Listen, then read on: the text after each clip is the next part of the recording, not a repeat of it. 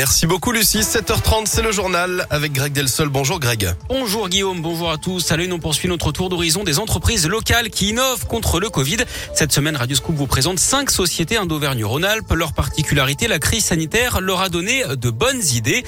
Trois épisodes, troisième épisode ce mercredi avec Lode Protect, cette entreprise basée à Dardy, près de Lyon. Elle a inventé une lumière qui désinfecte l'air. La technologie s'appelle LOD Air, LOD comme lumière ou désinfection. Le principe est simple, l'air est aspiré dans un conduit, purifié à l'intérieur de la lampe par des rayons UVC qui tuent le virus et notamment le fameux coronavirus. Les détails d'Olivier Moyen, le PDG de LOD Protect. Les UVA et les UVB traversent la couche d'ozone, on les connaît déjà, c'est ce qui nous permet de bronzer. Les UVC en revanche sont bloqués à 100% par la couche d'ozone. Les virus, les bactéries ne sont pas habitués à ces UV de gamme C et quand on peut euh, les mettre en présence de ces UVC, on va venir finalement casser la double hélice d'ARN ou d'ADN des virus et des bactéries. Sauf que là, ils sont contenus dans la lampe, donc il n'y a pas de risque pour les gens. C'est naturel, c'est pas chimique. Par contre, c'est extrêmement puissant puisque c'est obligatoire dans le traitement de l'eau. C'est obligatoire pour désinfecter les blocs opératoires, par exemple. La lumière est produite par des lampes de type LED. Elle utilise donc peu d'énergie. Plus de 10 000 commandes ont déjà été faites. 10 000 autres sont en cours de réalisation. L'Ode Protect exporte même jusqu'aux USA où une société de taxi est intéressée pour intégrer le dispositif dans ses véhicules. Plus d'infos sur radioscoop.com et notre appli Radioscoop.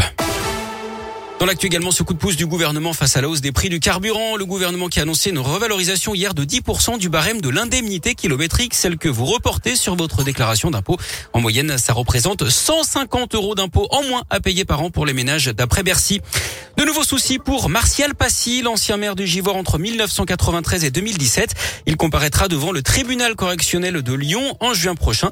Il est soupçonné de détournement de fonds publics. D'après le progrès, il se serait fait rembourser des achats sans lien avec ses fonctions entre 2013 et 2016, des frais de soins, de beauté, des parfums, des articles de sport, des vêtements ou encore des jouets. Il est déjà poursuivi pour la prise en charge de ses frais d'avocat par la commune, aux côtés de l'ancienne maire Christiane Charnet notamment. Ils affirment tous les deux avoir intégralement remboursé ces sommes. Pour ces soupçons, ils seront également jugés en correctionnel hein, le 24 juin prochain. On l'actu également cette annonce de Florent Pagny. Hier, le chanteur a expliqué sur Instagram qu'il souffrait d'un cancer du poumon. L'artiste âgé de 60 ans va désormais suivre un traitement de 6 mois en chimiothérapie et avec des rayons X. Il annule donc l'intégralité des concerts de sa tournée. Il devait venir à Lyon à la Garnier le 8 mars prochain. En revanche, il sera bien présent dans son fauteuil rouge du juré de The Voice puisque les émissions, elles, ont déjà été enregistrées. Et puis le directeur général d'Orpea, convoqué aujourd'hui par le gouvernement. Orpea, c'est le leader des maisons de retraite et des cliniques de soins. Un livre sort aujourd'hui et dénonce des pratiques de malveillance envers les personnes âgées. Parmi les faits reprochés, des rationnements alimentaires pour certains résidents d'EHPAD. L'actu sport à Lyon, c'est du basket et cette défaite de l'Asvel en Euroleague hier soir à l'Astrobal 77 à 68 face au Bayern de Munich. Prochain match pour les Villeurbanais dès demain soir contre Barcelone.